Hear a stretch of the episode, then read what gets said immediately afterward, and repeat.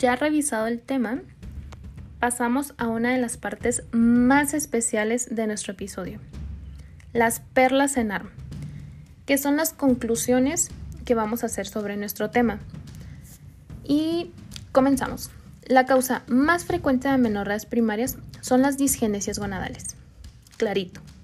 De estas, la más habitual es el síndrome de Turner, que se caracteriza por presentar talla baja y frecuentes malformaciones, como Derigim coli, cubitus valgus, renales, cardíacas.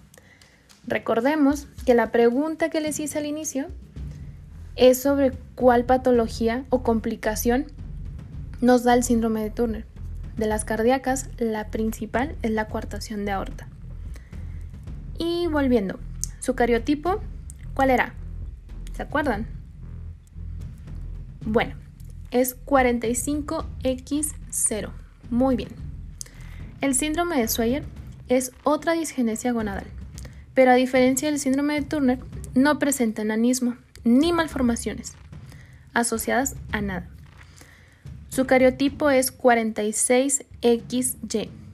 Es frecuente la asociación con el gonadoblastoma.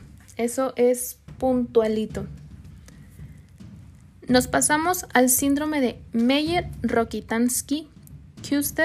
Meyer-Rokitansky-Kuster-Hauser. Es una alteración en el desarrollo de los conductos de Müller, por lo que las pacientes presentan agenesia uterina y de los dos tercios superiores de la vagina por lo que en la inspección se aprecia una vagina corta que termina en fondo de saco ciego. Su cariotipo, por lo tanto, es correcto, 46XX. Son frecuentes las malformaciones renales. Pasamos a otro de nuestras perlas. La causa más frecuente de amenorrea secundaria es la gestación hasta hoy por hoy. Por ello, es el primer paso en el diagnóstico de las mujeres en edad fértil. Pasamos al siguiente punto. En el diagnóstico diferencial de las amenorreas se realizará en primer lugar el test de supresión con gestágenos. Gestágenos es lo mismo que progestágenos. Si la paciente menstrua, presenta ovulación. Si no regla, se llevará a cabo una estimulación combinada con estrógenos y progestágenos. Si continúa sin reglar, hay que descartar las causas orgánicas tales como el síndrome de Acherman, que habíamos quedado que eran las inequias uterinas. La valoración de los niveles de gonadotropinas permitirá conocer el origen de las alteraciones del eje ovárico. Si están altas, el problema radica a nivel ovárico, por ejemplo, el fallo ovárico precoz. Sin embargo, si están bajas, el problema es hipotalámico o hipofisiario. Y nuestra última perla, todas las amenorreas hipotálamo hipofisiarias están caracterizadas por el hipoestrogenismo.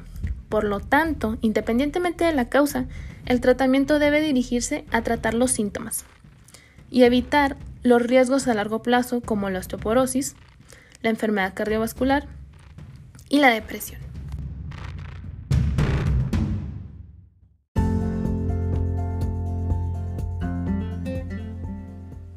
Finalmente, les tengo unos casos clínicos a resolver. Número 1. Mujer de 19 años con amenorrea primaria que es diagnosticada con síndrome de Turner por un estudio de citogenética. ¿Qué cariotipo presenta? Tenemos de opción número 1 47XYY. Número 2 47 XXY. Número 3, 45X. Número 4, 47XXX. Yo sé que ya tienes tu respuesta y vamos a contestarla. El síndrome de Turner es la disgenesia gonadal más frecuente con una monosomía con cariotipo 45X. Esa es la respuesta correcta. Muy bien. Pregunta número 2. Señala cuál de las siguientes enfermedades no cursa con talla alta. No cursa con talla alta. Número 1, síndrome de Turner. Número 2, síndrome de Klinefelter. Número 3, síndrome de Marfan. Número 4, homocistinuria. Respuesta creo que está bastante clara. Es el síndrome de Turner. Pregunta número 3. Una mujer de 21 años presenta una menorrea secundaria. Los niveles plasmáticos de gonadotropinas LH y FSH son inferiores a 10 miliunidades por mililitro. Los niveles de prolactina y de hormona tiroestimulante TSH son normales. La paciente no menstrua tras la administración de un progestágeno, pero sí lo hace al administrar un estrógeno junto con el progestágeno. ¿Cuál de los diagnósticos que a continuación se relacionan es el más correcto? Inciso A, síndrome de ovario poliquístico. Inciso B, fallo ovárico autoinmunitario. Inciso C, tumor hipotalámico o hipofisiario. Inciso D. Síndrome de déficit congénito de hormona liberadora de gonadotropinas. ¿Cuál es la respuesta correcta? Muy bien. Inciso C. Tumor hipotalámico o hipofisiario. Vamos con la pregunta número 4. Aquí tenemos a una mujer de 18 años que consulta por amenorrea primaria. En la exploración física nos observan datos reseñables mientras que en la exploración ginecológica el aparato genital interno está ausente. Y en la ecografía se visualizan unos ovarios de aspecto normal. ¿Cuál es la causa más probable de su amenorrea? Está el libro, compañeros. Inciso A, hiperplasia suprarrenal congénita. Inciso B, síndrome de Sawyer. Inciso C, síndrome de Rokitansky. Inciso D, síndrome de Turner. La respuesta correcta, inciso C, síndrome de Rokitansky.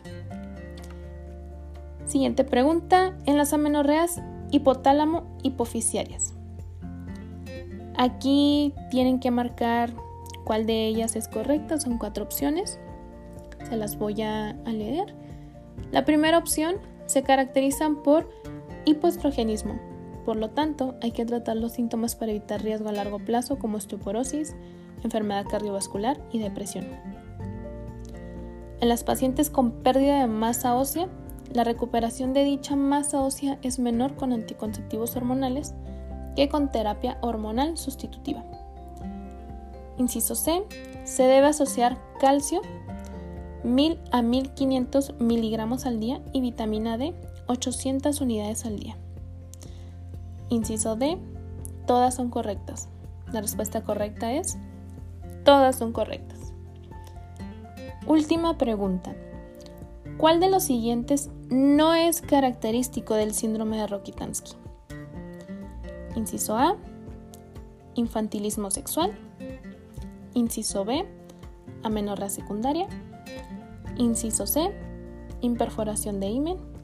Inciso D, ninguno de los rasgos anteriores es característico de este síndrome.